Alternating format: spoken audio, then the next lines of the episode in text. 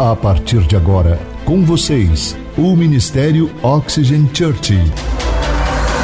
Prepare o seu coração como uma boa terra para receber uma palavra do céu, inspirada e ungida pelo Espírito Santo. Experimente agora estar debaixo de uma atmosfera na presença do Espírito Santo de Deus. Você está pronto? Então prepare-se, porque a palavra chegou. Eu quero começar fazendo um pedido a todos vocês. Se você que está aqui no prédio presencialmente, pode se colocar em pé nesse momento. Você que está online, se quiser ficar em pé também, fique à vontade. Eu quero começar fazendo uma pergunta para todos vocês.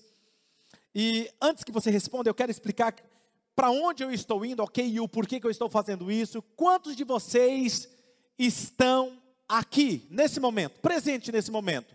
Diga assim: Eu estou aqui. Talvez você está falando assim, pastor, mas aqui que você está falando isso? Se você está online, digite aqui no chat de onde você está, eu estou aqui, isso. E se você é de algum estado, outro país, digite aqui no chat também, nós queremos saber de onde você está, fala assim, eu estou aqui. É muito importante isso que eu estou fazendo aqui com você, tá? Quem estiver aí online, vai digitando, nos acompanhando, ok? Porque na verdade o que eu quero dizer para você é que se você está aqui, é muito importante para todos nós, e eu gostaria apenas de dar as boas-vindas a todos vocês e agradecer você por você estar aqui presente comigo, sabe por quê? Porque eu sei que embora nós estejamos aqui fisicamente ou até mesmo online, reunidos como seguidores de Jesus, nós estamos aqui para celebrar a Jesus, o Cordeiro de Deus, aquele que morreu por nós, perdoou os nossos pecados e nos fez livres, amém? E por que eu estou fazendo essa pergunta para você? Sabe, eu estou feliz porque eu digo isso, porque infelizmente, daqui a alguns minutos, vocês, muitos de vocês não estarão mais aqui. Ouvi uma risadinha no fundo, já entenderam? Muitos de vocês não vão estar aqui, alguns de vocês ficarão aqui por um pouco tempo, e outros vão simplesmente receber uma mensagem no WhatsApp, e de repente vão ser tentados a olhar a mensagem enquanto eu estiver pregando, que Deus te ajude. Outros vão se sentir tentados a abrir o Instagram, porque afinal de contas fazem sete minutos que ele não olhou o que, que postaram lá, o que, que comentaram, e outros vão estar aqui. Então, durante a ministração, em vez de quando eu vou virar para você e vou falar assim: quem está aqui comigo? Ok? Mas eu quero nesse momento que você feche os seus olhos e vamos orar. Pai, muito obrigado. Pedimos que a Sua santa palavra fale aos nossos corações hoje. Abra o nosso entendimento, abra os nossos olhos, para que fique evidente qual é a Sua vontade para nós, para nossa família, para as nossas vidas nos ajude, Senhor, a desacelerar, a ponto de termos uma experiência profunda com Jesus e podermos amar as pessoas profundamente. Obrigado, Jesus, e oramos assim, amém. Pode se assentar. Como eu estava falando para vocês, alguns de vocês vão começar a ser tentados a ficar pensando: o que, que eu vou comer hoje? Onde eu vou comer daqui a pouco? Né? E, e isso pode tirar você do foco, do momento em que você está aqui. Ou talvez você que é solteiro está olhando e fala assim: ah, é aquela garota, e eu percebi que ela não tem aliança de compromisso. Né? E aí começa a devagar a mente. E muitos de vocês não vão estar aqui, e está tudo bem para mim, ok? Mas eu quero dizer isso para você que estou muito feliz que você está aqui presente comigo e que você permaneça comigo até o final, ok? Então vamos lá. A, palavra de Deus tem um texto em comum para introduzir a mensagem de hoje, que foi o primeiro milagre que Jesus realizou foi em um casamento. Ele estava em um casamento, e quem não conhece o contexto, ele estava num casamento, eu já disse isso aqui, ele estava até o final, e de repente acaba o vinho. Acaba o vinho. E aí alguém chega, Maria chega para Jesus e fala assim: Jesus, você precisa fazer alguma coisa, porque o vinho acabou e todo mundo vai embora. E veja, a festa, o, a bebida só acaba quando está no final, quando todo mundo já bebeu muito, não é verdade? Porque é assim que é uma festa. E aí Jesus então nos dá a entender que Jesus espera então até esse momento e ele pede para encher aquelas talhas e essas talhas que eles encheram de água e pediu, olha, vocês enchem essas talhas de água. Essas talhas, elas geralmente cabiam a cerca de 100 litros de água, só para você ter uma noção. E aí ele transforma aquela água em vinho. E aí acontece esse texto de João, capítulo 2, versículo 8 ao 10. Ok? Esse versículo diz assim: Então lhe disse: Agora levem um pouco ao encarregado da festa. E eles assim o fizeram. E o encarregado da festa provou a água que fora transformada em vinho, sem saber de onde este viera, embora soubesse os serviçais que haviam tirado a água. Então chamou o noivo e disse: Todos servem primeiro o melhor vinho, e depois que os convidados já beberam bastante, o vinho inferior é servido, mas você guardou o melhor até agora. Repita comigo esse versículo 10, capítulo 2 de João, versículo 10. Repita comigo essa parte. 1, 2, 3. Mas você. A nível de ensaio, tá tudo bem. Vamos repetir novamente. 1, 2, 3. Mas você Exatamente. E isso é interessante. O título da mensagem de hoje é: Seus melhores dias são agora. Amém? Sabe por que eu estou falando isso? Porque quantos aqui já ouviu a expressão: o seu melhor está por vir? Já ouviu? Já ouviu aquela expressão: os seus melhores dias estão por vir? E quando a gente vive dessa forma, a gente vive sempre com uma expectativa do futuro. Mas eu quero dizer para você que os seus melhores dias são agora. É agora, é esse momento, e é sobre isso que eu quero conversar com vocês hoje. Se você olhar para a pessoa que está aí do seu lado, diga para ela, mesmo debaixo dessa máscara, com toda a força no pulmão, que eu sei que muitas pessoas estão ficando com o pulmão forte, ok? Usando, cantando com essa máscara, mas olhe para a pessoa que está do seu lado e diga assim: seus melhores dias são agora.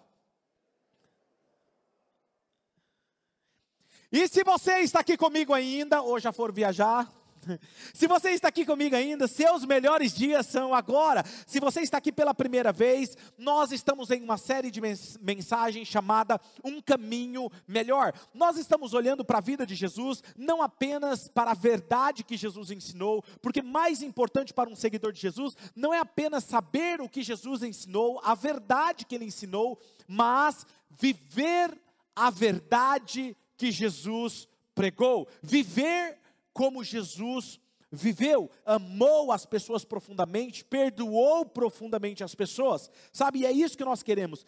E Jesus, ele estava totalmente presente no momento em que ele estava vivendo. E é isso que eu quero avaliar com vocês. Ele vivia com, um, como aquilo que eu chamo de atenção total no momento. E na verdade o que eu quero fazer, eu quero mostrar a vocês duas histórias que acontecem uma atrás da outra consecutivamente, ok? Na Bíblia, que relata esse momento em que Jesus está totalmente engajado, engajado com aquela pessoa que está acontecendo aquela história. Ele está saindo de um ponto a outro, prom, a outro ponto, e nesse percurso ele acontece dois imprevistos. E nessa história, ele para e ele se conecta com aquele momento, e isso me mostra um Jesus que está presente no momento. E se nós estamos olhando para a vida de Jesus, nós precisamos aprender isso com ele. E a primeira história que nós podemos olhar está relatada em Lucas, e Jesus está entrando numa cidade chamada Jericó. Você deve lembrar dessa história de Jericó. Jericó é aquela cidade que era murada, que tinha muralhas, e então, há 1400 anos antes de Jesus estar entrando nessa cidade de Jericó, essas muralhas caíram ao chão. E eu quero que você imagine essa cena, porque eu quero que você imagine Jesus entrando em Jericó com aquela multidão de pessoas, as muralhas foram reconstruídas novamente, a cidade estava sendo reconstruída, e Jesus está entrando e aquela multidão apertando Jesus, tocando em Jesus, e ele está entrando nessa cidade magnífica, murada. E todas essas pessoas estão ali em volta dele e lutando para tentar chegar perto de Jesus, ou tentando alcançar e ter a atenção de Jesus.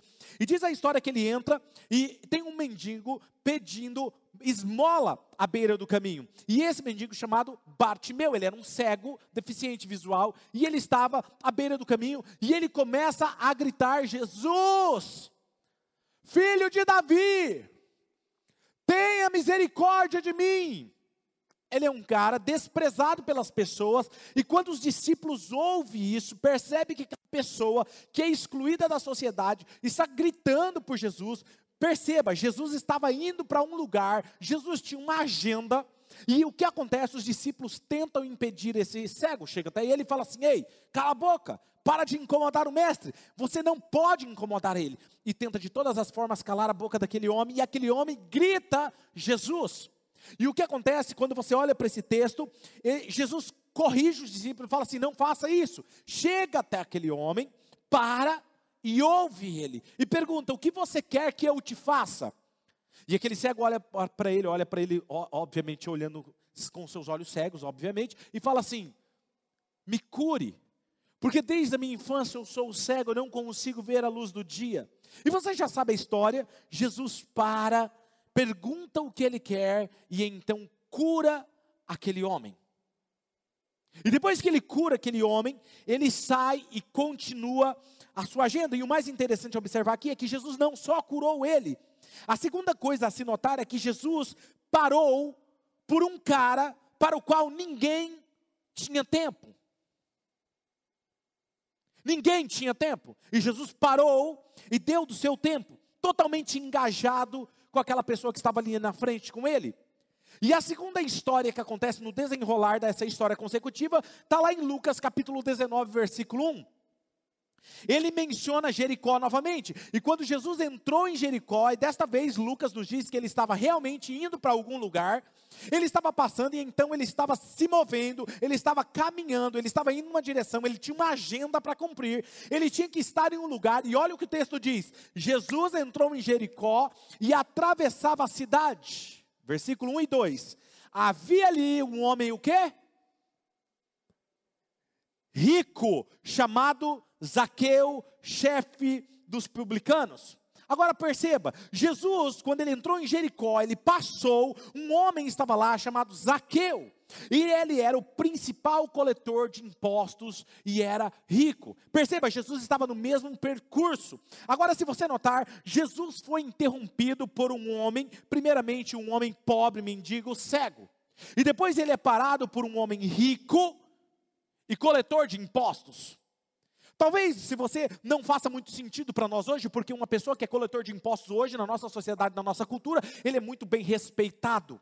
Mas naquela época, eu quero situar você, eles não eram respeitados. Por quê? Porque eles estavam trabalhando para os romanos. E os romanos taxavam impostos altíssimos sobre os comerciantes, sobre as pessoas, sobre os trabalhadores. E o que, que esses coletores de impostos faziam? Além de fazer isso com o seu povo, extorquir eles com esse valor, eles ainda colocavam uma taxa altíssima em cima do imposto, que essa parte excedente ficava para ele. Por isso que eles eram ricos. E eles eram ricos ilicitamente. Então o povo judeu odiava eles. Odiavam eles, ok? Então Jesus primeiro para para um, um pobre mendigo cego, e depois ele para para um rico pobre pecador rejeitado por todos, odiado por todos. Agora, se você não sabe sobre Zaqueu, eu quero falar um pouquinho sobre Zaqueu. Zaqueu era um homem realmente baixinho, um homenzinho. Não era, haveria um homenzinho torto, morava numa casa torta, sua vida era torta. É mais ou menos isso, ok? Zaqueu era baixinho, pequenininho, e olha o interessante que ele subiu em uma árvore de sicômoro para tentar ver Jesus. Ele não queria incomodar Jesus, ele não queria que as pessoas vissem que ele estava ali interessado em Jesus. E o mais interessante que diz o texto, Jesus está passando embaixo daquele sicômoro, ele para. Eu estou cumprindo com a minha agenda. Olha e fala assim: Zaqueu, desce depressa, me convém comer um churrasco na sua casa hoje. Ele chama essa pessoa pelo nome. Deus o conhecia antes mesmo que ele imaginasse. Deixa eu falar algo para você. Deus te conhece por nome antes mesmo que você conhecesse ele. Deus conhece você. E Deus para com aquele homem e tem um tempo presente com ele. Deus está ali com ele. E o fato de Jesus parar, estar ali naquele momento com ele, aquele homem se arrepende profundamente. E o que me chama a atenção nesse texto é que em nenhum momento Jesus diz para ele: Zaqueu, você está fazendo errado. Zaqueu, você precisa mudar. Zaqueu, você precisa fazer isso para que você se arrependa e você tenha salvação. Não. Jesus interage com ele. Jesus se relaciona com ele. E o fato de Jesus se relacionar com ele, Zaqueu fala assim: Eu errei. Puxa, mestre, eu estou arrependido. Eu realmente tenho feito coisa errada e eu sinto muito. E eu prometo para você que eu vou devolver quatro vezes mais a quem eu extorqui.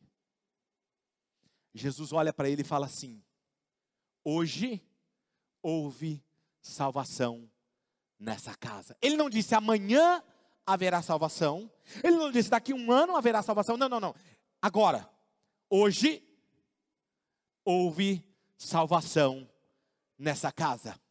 Por isso que a nossa igreja acredita no poder do Evangelho de Jesus. Eu sempre vou e os nossos pastores vão pregar a palavra, ensinar a palavra, mas nós nunca vamos falar para você o que você deve ou não deixar de fazer. Nós mostramos o caminho e o fato de você se relacionar com Jesus, Jesus transforma você, porque a Bíblia diz que quem convence o homem do pecado, da justiça e do juízo se chama Espírito Santo, Jesus, aquele que habita em nós, nos convence do pecado, da justiça e do juízo. Então, quanto mais eu me relaciono com Jesus, eu estou presente no meu momento com Jesus, eu sou transformado em uma nova pessoa. E aí eu vou poder experimentar. Não é os meus dias melhores virão. Jesus não disse isso, dias melhores virão. Não. Ele disse: os seus melhores dias são agora, a salvação chegou agora. E é isso que Jesus está falando hoje para você. Os seus melhores dias são agora. Não fique esperando amanhã, hoje, aqui e agora. Talvez você fale assim, mas pastor, você não sabe o que eu estou vivendo, você não sabe a experiência que eu estou tendo. Calma, já já vou falar com, com você sobre isso. Durante esse tempo, esse homem era corrupto. Mas o que me fascina em Jesus é que ele vê esse cara e chama ele pelo nome e tem essa experiência profunda com ele. Jesus teve uma atenção total no momento, e ele para e dá às pessoas um dos seus maiores presentes que ele pode dar. Ele dá àquele homem corrupto a sua atenção. A sua atenção. Eu sempre digo que o bem mais precioso que você tem não é o seu dinheiro, não é o seu carro, não é a sua casa, não é a sua conta bancária.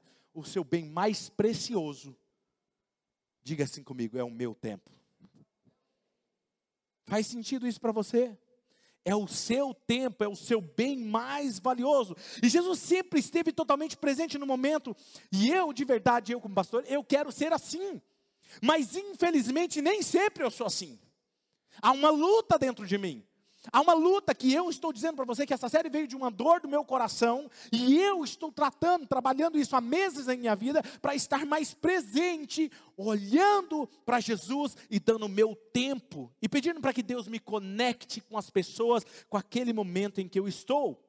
Eu quero estar onde os meus pés estão. Eu não quero viver apenas para momentos felizes, momentos gigantescos, momentos grandiosos, porque muitos de nós ficamos esperando uma experiência, nós ficamos esperando uma grande conquista, nós ficamos esperando ser promovido no trabalho, nós esperamos comprar aquele carro, nós esperamos trocar de celular, nós esperamos ter o nascimento do filho, nós esperamos que o nosso filho cresça, nós esperamos que o nosso filho termine a faculdade, nós esperamos o presente de aniversário, nós esperamos o Natal, nós esperamos as férias.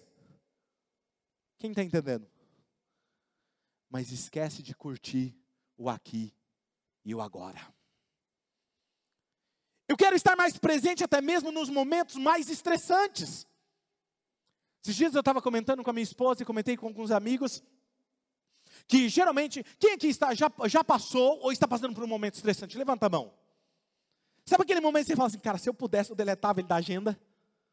Todo mundo tem um momento assim, na é verdade. Hoje eu estou pregando para pessoas reais aqui, ok? Que passam por problemas, ok? Aqueles que são assim, anjos, fique à vontade. Sabe, eu já tive momentos estressantes. E eu estava comentando com a minha esposa que às vezes tudo que a gente quer é passar rápido isso. Mas deixa eu falar uma coisa para você. Todos esses momentos, eles vão passar. Todos eles vão passar. Deixa eu te contar um pouquinho sobre a minha vida. Eu me lembro quando nós estávamos morando em outro estado. Nós fomos para lá para me formar, a minha esposa se formar em educação religiosa e pedagogia e fazer teologia comigo, e eu fazia teologia para me formar em pastor. A Radassa era muito pequenininha e, e ela tinha um problema de saúde na época, Sabe, a Radassa era uma criança comum, como toda aquela que brinca, larga os brinquedos na casa, espalhado na sala. A minha esposa trabalhava e eu tinha que cuidar dela antes dela ir para a escola. E aquele brinquedo está no meio do caminho, e você está passando com pressa, descalço, e aí você pisa naquele brinquedo e você sai assim. Vontade de dar aquele grito e abençoar a filha, né? Mas ela tinha um probleminha de saúde, ela tinha um problema que ela vivia com dores e muita febre. E e eu lembro muito bem disso, que às vezes, quantas madrugadas, eu e a pastora Mari passamos com ela, e nós não tínhamos o que fazer, porque nós dávamos remédio, não passava, ou às vezes melhorava, e ela voltava com febre, e quantas nós, nós ficamos acordados, e sem ter o que fazer, aquilo era estressante para mim, era estressante para a mãe dela, mas eu pegava aquele bebezinho no meu colo,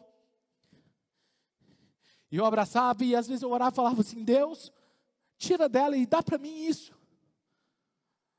eu não quero ver minha filha sofrendo, eu não quero ver ela com dor. E ela gemia de dor.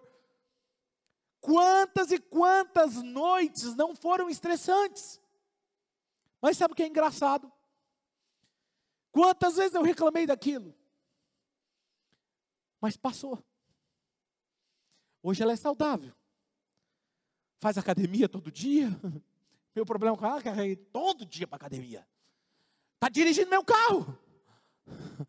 Mas como assim? Está se preparando para fazer faculdade no exterior? E eu fico, meu bebezinho. Aí, você percebe? Passou. Quantos de nós não estamos passando por um momento estressante? A gente reclama. Mas vai passar. E sabe o que eu aprendi? Que nesses momentos de estresse foram os melhores momentos eu e minha filha. Porque eu pegava ela no colo e passava a noite com ela ali, orando por ela. Hoje ela cresceu, não tem como eu pegar meu bebê de novo no colo. Tá uma moça. Percebe? O que eu estou querendo dizer para você é que às vezes você está reclamando de uma coisa que Deus quer apenas que você pare e curta esse momento. Mesmo que é estressante, você vai entender. Lá na frente você vai falar assim: graças a Deus eu passei por aquilo. Quem está me entendendo? Sabe, nós precisamos entender isso, e isso é interessante, que alguns de vocês estão fazendo a mesma coisa que eu. Está reclamando hoje de momentos que você vai perder amanhã. Você está literalmente reclamando dos momentos agora que vai perder em um dia futuro. Eu costumo dizer isso, só reclama de cachorro. Quem tem cachorro? Só reclama de filho quem tem filho. Só reclama de goteira na casa quem tem uma casa. Você está reclamando daquilo que Deus te deu hoje. Jesus estava totalmente engajado no momento. Você está aqui ainda? Muito bom aí, ó. Parece que dois estão aqui comigo, né? Respondeu, estou aqui. Obrigado, queridos. Pelo menos eu prego para vocês dois. Alguém está aqui comigo? Sabe, se você está aqui, diga comigo, eu estou aqui. Jesus estava totalmente engajado. Por que, que eu digo isso? Porque as probabilidades estatísticas mostram que eu perdi alguns de vocês já no meio do caminho. Existe uma faculdade nos Estados Unidos chamada Harvard, não sei se você conhece. Ela fez um estudo e eles descobriram que 47%, uh, diga comigo, 47%. Diga mais forte que eu quero que você grave isso, 47% olha para a pessoa do seu lado e fala assim: é quase 50%. Eles descobriram que 47% das vezes a mente das pessoas não estão no mesmo lugar que os seus próprios pés. Eu sei que é assustador, mas 47% do seu dia, o tempo que você passa acordado, desperto, quase 50%, quase metade do seu dia, sua cabeça está em outro lugar que o seu pé está. Isso é sério. Pensa, o seu dia, trabalho, você está lá, 50% praticamente do seu tempo você não está lá. Em outras palavras, o que eu estou dizendo é o seguinte: às vezes você está sentado na igreja, jantando com a família, ou envolvido com alguém no trabalho, ou conversando com alguém na academia, ou está num grupo de GC, você não está ali presente. Em outras palavras, quase metade da sua vida acordado, a sua mente não está totalmente engajada e conectada com o que está acontecendo diante de você. Na verdade, um dos maiores inimigos da nossa atenção no momento é o nosso. Fala, filho, deixa Jesus te usar. Pode falar mais alto, deixa Jesus te usar, fala. Celular. Olha que igreja incrível, vocês prepararam a mensagem junto comigo? Diga comigo, celular. E sabe o que eu descobri? Fui pesquisar sobre isso e um dos livros que eu estou lendo, que eu estou lendo sobre isso, eu te falei para vocês, é John Mark Comer. Ele diz que é chocante pensar nisso. Quantas vezes você pode se distrair com o seu próprio celular no lugar em que você está? Chega em um restaurante, deixa o celular no carro ou coloca ele do seu lado e fica olhando para as pessoas. O que, que é mais comum você ver?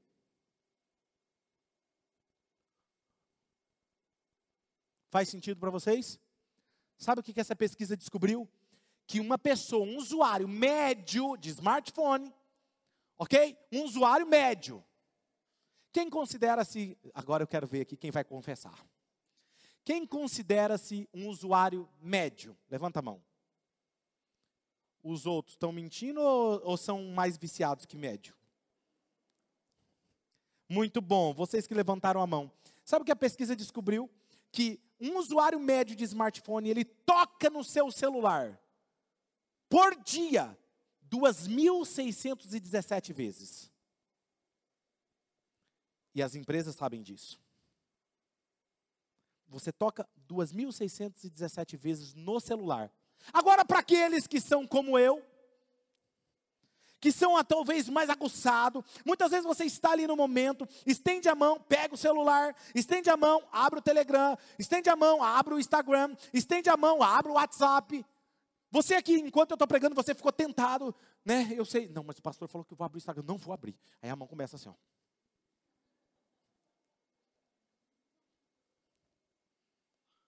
Fica assim, né? Não tem nada lá, mas ele quer saber o que, que alguém postou, comentou lá em sete minutos. Essas pessoas que estão na frente, mas estão dando importância para outra coisa do que para a pessoa que está ali na sua frente, estão dando atenção para o videozinho, aquele vídeo daquele gato infeliz, ou o videozinho da dança, ou o videozinho de uma conspiração que seu amigo te mandou e daqui a pouco ele vai te perguntar o que, que você achou. O vídeo idiota do gato, a conspiração do seu amigo. E essa é apenas a média, ok? O surpreendente sobre alguns de vocês é que estão acima da média. Quem que se considera que está acima da média? Levanta a mão. Pronto, os que não levantaram a mão, eu vou orar por vocês. Tem alguma coisa errada? Ou eu estou pregando para a igreja errada? Os que estão acima da média, porque nós não somos uma igreja cheia de pessoas comuns, quando nos esforçamos ao máximo nessa nossa disfunção, muitos de nós estamos perdendo muita coisa importante acontecendo na nossa frente, e a média é 2.617 vezes que você toca, mas 10% desses principais usuários de celular tocam os seus, os seus telefones 5.400 vezes ao dia. Isso é nojento. Sabe por quê? Você come, você pega, você passa a mão, você toca no celular. Que tal higienizar pelo menos? Presta atenção nisso. Posso te fazer uma pergunta que Deus falou comigo? Quando eu estava estudando essa pesquisa, ele me falou assim: Filho, você já parou para pensar? Você toca no celular 2.617 vezes ao dia. Filho, o que aconteceria se eu tocasse em você 2.617 vezes ao dia?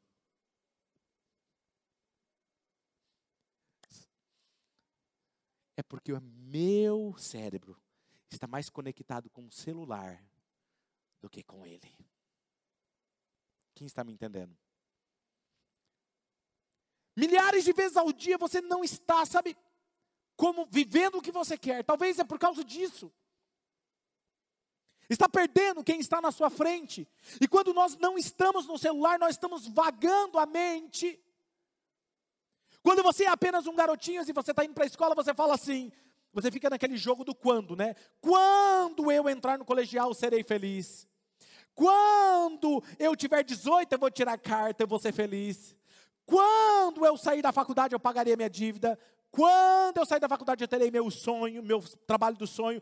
Quando eu me casar, eu terei filhos. Quando eles saírem das fraldas, quando eles crescerem, buscamos constantemente aquilo que nós poderemos alcançar, e a nossa felicidade fica condicionada ao futuro.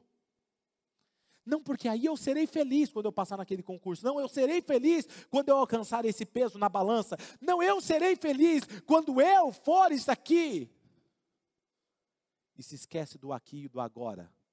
Felicidade é identidade. Eu sou feliz. Ou nós ficamos no jogo e se? Quando nós não estamos jogando o jogo do quando, nós estamos jogando o jogo do e se. Como que é? E, e ficamos projetando o futuro. E, e se isso acontecer? E se eu não passar nesse teste? E se eu não entrar numa boa faculdade? E se eu não conseguir um bom emprego? E se eu não atrair um bom cônjuge? E se eu não casar correto? E se der errado o financiamento? E se não fechar com aquele cliente? E se não entrar dinheiro, como que eu vou pagar? E se eu não tiver dinheiro para pagar os aparelhos ortodônticos dos meus filhos, porque eu não fiz um bom trabalho, eles vão ter dentes tortos. Eu arruinei os meus filhos porque eu não passei nesse teste. E nós tendemos a fazer isso. E se isso acontecer, e se o governo fizer isso, e se a pandemia é isso, e se o presidente isso, e se entrar o outro presidente. Alguém está se identificando com isso? 46, 46, 47% das vezes você está longe de onde estão os seus pés. E Jesus disse isso em Mateus 6,34, diz assim: ó, portanto, vamos ler juntos esse texto? Vamos lá? Vamos ler juntos? Vamos lá? Um, dois, três. Portanto, pois o amanhã trará suas próprias.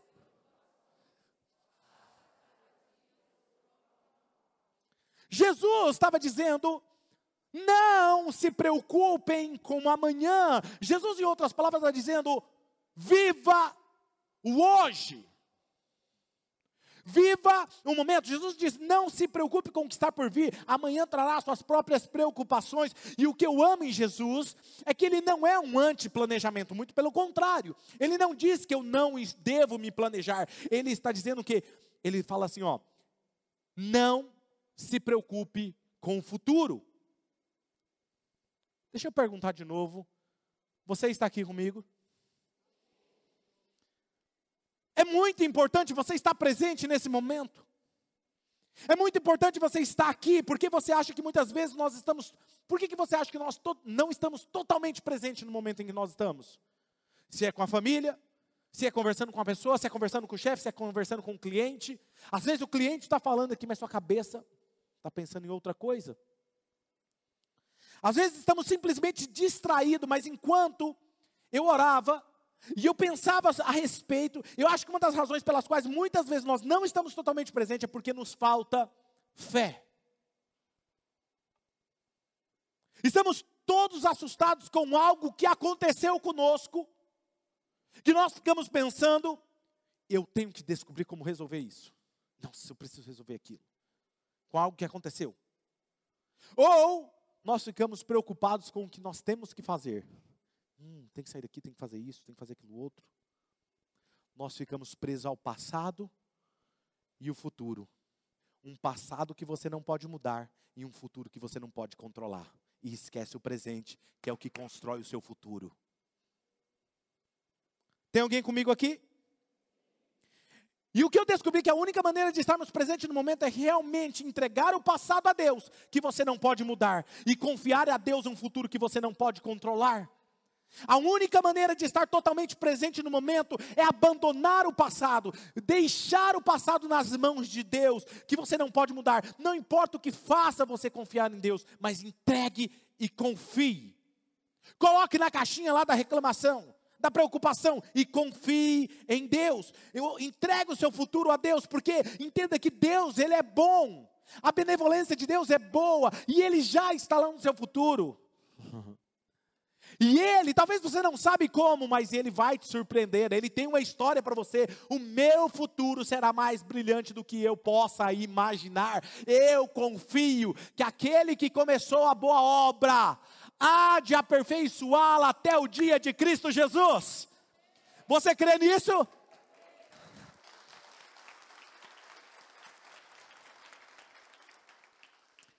Então você pode estar totalmente engajado com a pessoa, ou com aquilo que está diante de você no presente. É preciso ter fé, é preciso ter fé que Deus está cuidando de você. Quando você escolhe desacelerar, fazer menos, você precisa confiar os resultados a Deus. Tiago capítulo 4, versículo 13 e 14. É bem interessante esse texto, porque olha o que ele diz. O texto diz assim: ó, ouçam agora eu amo a maneira como ele expressa isso.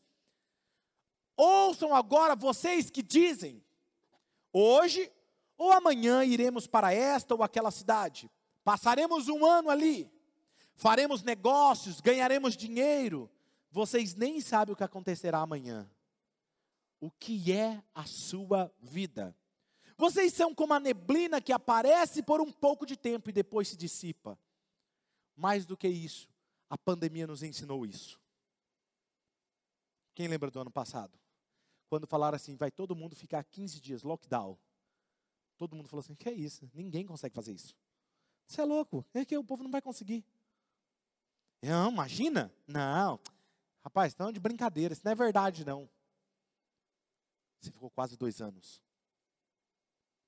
Pegou todo mundo de surpresa. Você não sabe o futuro. Você não pode controlar, mas Deus sabe do seu futuro e Ele cuida de você. Eu preciso confiar. E o que, que ele está falando aqui? O seu é como a neblina. Quer saber o que é a sua vida? Eu quero te dar uma dinâmica. Chega no espelho da sua casa, escova os dentes. Depois bonitinho, né? Ficar bonitinho o sorriso, né? Você dá aquele sorriso na frente do espelho assim, ó. Depois faz assim, ó. Você já sabe o que vai acontecer, né? Faz assim, ó. É isso que ele está falando. Essa é a sua vida. E eu e você ficamos presos com o passado e presos com o futuro. E perdemos esse momento, que é assim. Por isso que tantos filhos choram quando os pais morrem. Por isso que quando uma tragédia acontece, alguém novo vai embora, volta para casa. Nós sofremos tanto. Sabe por quê? Porque esquecemos que a gente poderia ter curtido muito mais o presente daquela pessoa do que ficar preso com o passado e com o futuro. Quem está me entendendo? Sabe, a imagem que realmente me pega com frequência é a imagem da ampulheta. E quando eu começo, eu gosto de pensar nisso, essa é a sua vida. É a sua vida. Você está aqui por um tempo específico. A Bíblia fala que os seus dias estão contados. E há três coisas sobre essa, sobre esse vídeo que me chama a atenção, que é interessante para mim. Uma delas que me assusta é que a areia está indo tão rápido. E eu não posso fazer nada para impedir isso. A primeira coisa que eu preciso observar aqui também, eu não sei quanta areia tem no topo. Muitas pessoas acharam que tinha muito mais areia no seu topo da vida. E a vida foi assim. Segunda coisa, eu não posso controlar o quanto da areia que ela está fluindo. Os seus dias estão indo. E você não pode fazer nada para impedir. Daqui a pouco você fala assim: Nossa, já é final de semana? Nossa, cara, já está começando. Puxou e nem me atentei, já passou um ano. Gente, está encerrando o ano de 2021. O tempo está passando e cada dia é um presente de Deus. E a pergunta para mim, para você é: o que eu e você estamos fazendo com o presente que Deus nos dá? Hoje é o presente de Deus e alguns de vocês estão desejando que ele vá embora. Não, não vejo a hora desse dia passar. Pastor, é que é aquele dia mau. Escuta só. Esse dia mal vai passar. Então aprenda a curtir esse dia mal. Confia em Deus, você vai sair muito mais forte do que quando você entrou nele. A terceira coisa é que uma vez que a areia está no fundo, não tem o que eu possa fazer para fazer ela voltar atrás.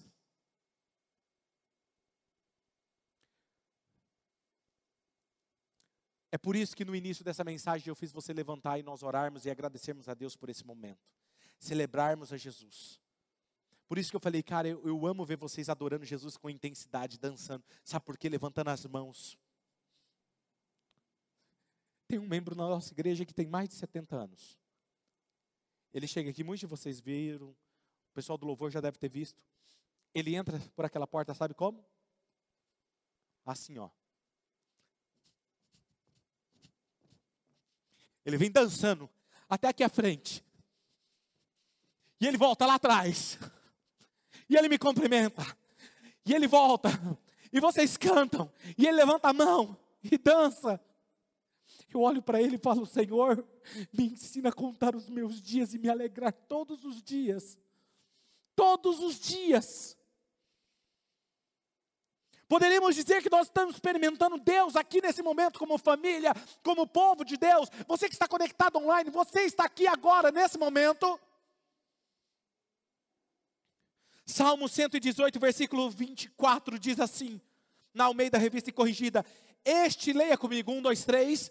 Este é o dia que fez o Senhor, regozijemo-nos e alegremo-nos nele. Você tem o hoje. Esse é o dia. E porque este é o dia que Deus fez, Ele fez para você. Está estressante, está dolorido, estou passando por problemas. Ei, mas teve gente que morreu ontem, você está aqui hoje.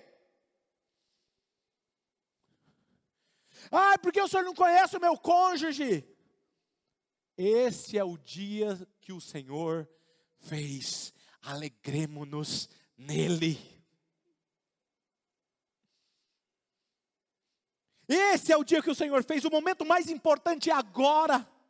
A pessoa mais importante para que você esteja é essa pessoa que está na sua frente agora. Este é o momento mais importante, mais importante é aquilo que eu reconheço. Se eu não reconheço isso, eu estou reconhecendo aquilo que eu estou reconhecendo como mais importante. Eu costumava viver para momentos grandiosos na minha vida. Eu vivia, amava ter aqueles momentos de ápice. Ficava sempre em busca de algo grandioso. Momentos poderosos, mas quanto mais eu estive totalmente presente, eu reconheci que os momentos mais poderosos geralmente são os momentos mais singelos da nossa vida. Os mais significativos geralmente não são o topo da montanha, mas é aquele momento que você escolhe subir a montanha. Às vezes você não vê a hora de subir e está lá no topo da montanha. Mas às vezes Deus quer que você curta esse momento aqui que você está escolhendo a montanha. Às vezes os momentos mais importantes para mim, e que eu tenho aprendido a fazer isso com frequência, é sentar com a minha esposa num café ou em algum lugar, apenas olhar para ela, olhar nos olhos dela, não falar nada para ela, só apenas filmar ela e admirar ela. Porque esse é o dia que Deus me fez. Esse é o dia que o Senhor fez. Os momentos mais importantes com a minha filha e com o meu filho não foram ápice, não foram fazendo grandes coisas, viajando para os Estados Unidos, não. Momentos mais importantes que eu tive que me marcaram com eles foram esses. Hoje à noite, aqui na selva, quem dorme é o Não tô te ouvindo, me acompanhe.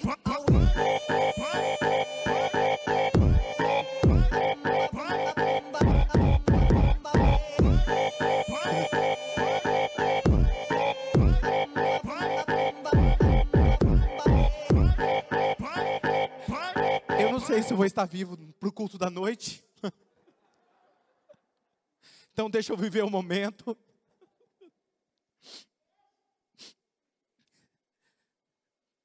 Se seus filhos não estão no Oxygen One, eles estão perdendo o melhor da nossa igreja.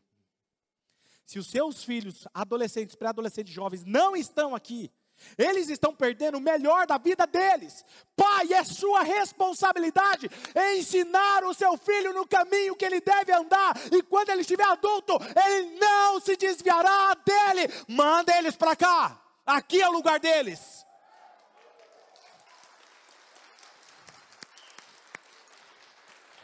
O Oxygen One, por falar nisso, próximo sábado vai começar uma série fantástica chamada Friends. Cara, que incrível, eles estão fazendo algo espetacular. Então, se o seu filho não está aqui, traga ele. Fala, filho, você vai lá, depois você sai. Mostra para ele o que, que é importante. Se você não está em um dos nossos GCs, você está perdendo o melhor da nossa igreja. Já começou. Está sendo incrível. Reunião, pequenos grupos, três, quatro pessoas, três, quatro casais. Está sendo incrível. E está tudo bem, eu não vou te obrigar, mas você está perdendo o melhor dessa história. Por favor, não perca o que você tem agora, busque o que você quer mais tarde. Este é o dia que o Senhor fez, e quando você olha para a maneira como Jesus viveu, você descobre que Jesus estava, ele não só ensinou a verdade, ele viveu a verdade, ele disse: Eu sou o caminho até o Pai. Quer chegar no Pai? Viva como eu vivo. O problema é que eu e você estamos tão corridos, numa vida tão estressante, numa vida religiosa vazia, que nos esquecemos que às vezes nos conectar com as nossas famílias é tão importante. Às vezes parar, ouvir os nossos pais e dizer olhando para os nossos pais: Eu te amo. Ontem fui na casa dos meus pais e, e eu peguei meu pai de jeito ontem, porque ele estava tinha uma pessoa fazendo um serviço na casa dele e, e ele estava falando com a pessoa por telefone e eu estava com a pessoa em outro lugar aqui na igreja. E ele falou assim: oh, fala para meu filho que eu amo ele. Cheguei na casa dele e falei assim: pai, o senhor falou isso? Ele falou: é, falei. Falei assim: então fala agora, olhando nos meus olhos. Não, não precisa isso. Você sabe como que é homem de, de idade já, né? Avançado. Não, não precisa disso. Vou pensar nisso. Falei, não, eu quero que o senhor fale agora, tenha coragem. Olha aqui nos meus olhos e fala que o senhor me ama. No final, quando eu estava indo embora, abri o vidro do meu carro e disse assim: pai, mãe, eu quero dizer que eu amo vocês. Eu não quero esperar que eles estejam num caixão para eu poder chorar e dizer que eu amo. Meus pais não estarão aqui para sempre. Os seus pais não estarão aqui para sempre. Quantas pessoas já não perderam um ente querido? E falou, puxa, eu queria um pouquinho mais. Enquanto Jesus caminhava, aquelas pessoas não eram uma interrupção na vida de Jesus, era um momento de Jesus se conectar com elas e mostrar o amor do Pai.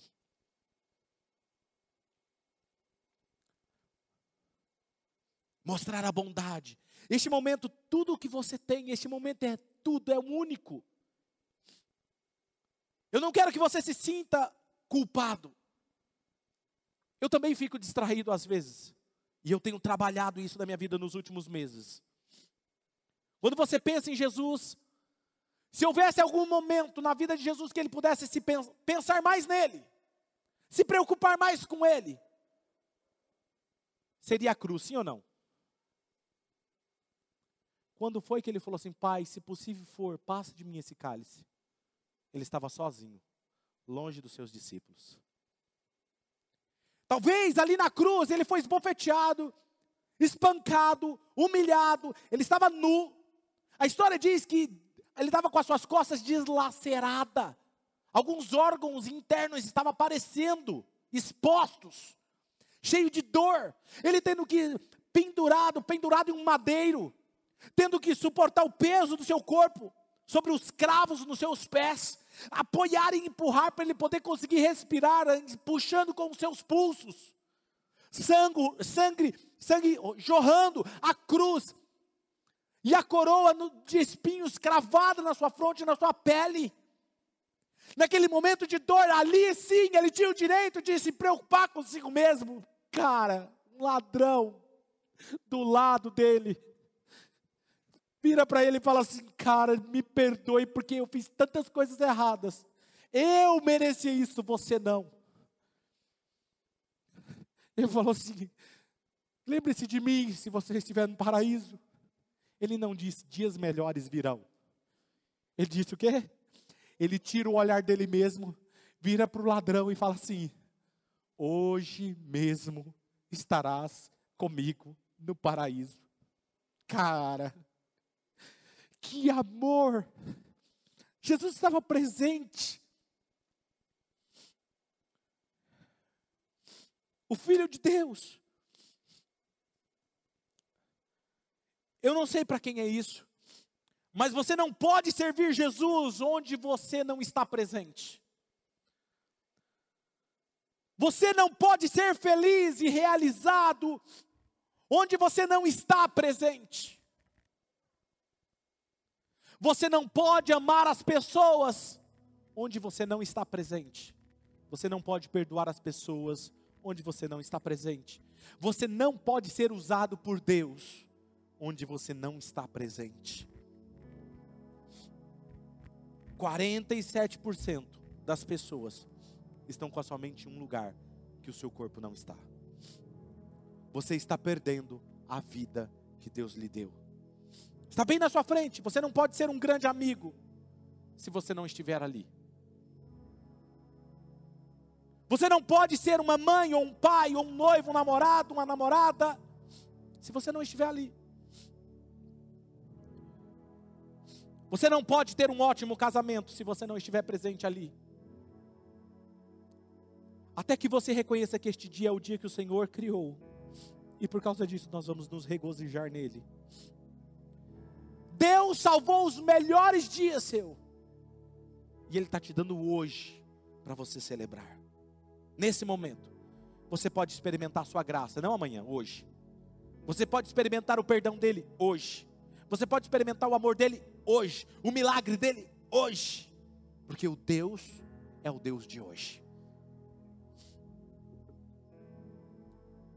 Baseado naquilo que falamos aqui no início. Deus está conosco aqui agora. E Deus me enviou para lhe dizer que seus melhores dias são agora. Se você se envolver totalmente com as pessoas que Deus traz à sua frente, derramando o seu coração no momento, saber que amanhã não é promessa, a promessa está se cumprindo hoje.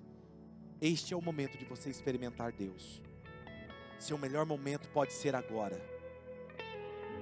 Em vez de tocar tanto no celular, Talvez você tudo que você precisa fazer é falar assim: Deus, me toca o tanto que eu toco o celular, porque eu sei que cada toque eu vou me tornar alguém melhor. Sabe o que eu estou pregando aqui para vocês, gente? Não é para vocês se sentirem culpados, é para você sair com a sua esposa, com seu esposo, com seus pais, com seus amigos e falar assim: cara, me perdoa porque eu não tenho sido um bom amigo, me perdoa porque eu não tenho sido um bom filho ainda, me perdoa porque às vezes eu estou no celular em vez de estar com você. Eu não sou perfeito, mas eu te prometo que eu vou me tornar alguém melhor. Sabe, eu quero que você olhe para a vida do seu pastor e saiba que isso está sendo algo que eu estou trabalhando em minha vida. Eu também não sou perfeito, mas eu tenho experimentado algo muito bom no meu casamento e na minha casa, porque eu tenho priorizado o momento. Feche os seus olhos.